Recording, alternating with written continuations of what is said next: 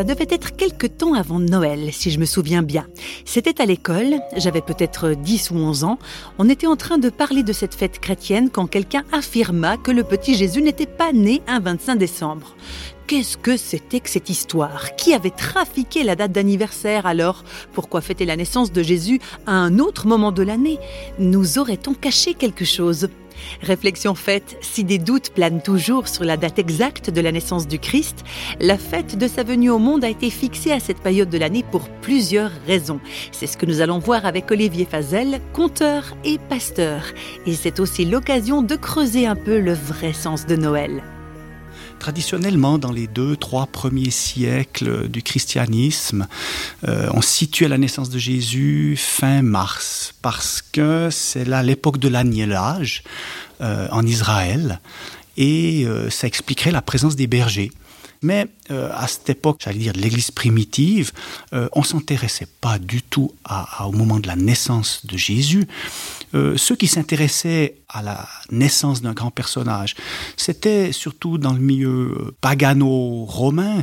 On s'intéressait au, jour de la naissance de l'empereur parce qu'on le divinisait. Mais Jésus, on s'intéressait au moment de sa mort et de sa résurrection. Donc Pâques avait beaucoup plus d'importance que Noël.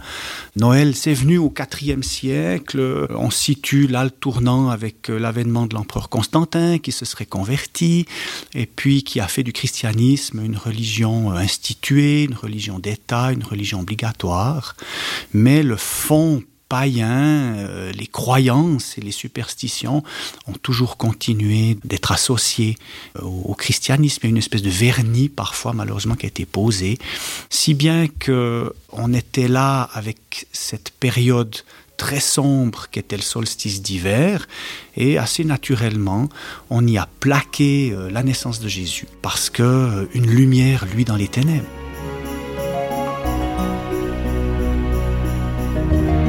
Alors qu'est-ce que c'est la particularité du message de Noël?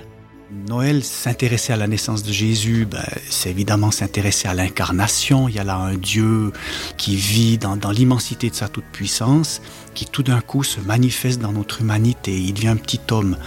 Et là, là, c'est un message extraordinaire.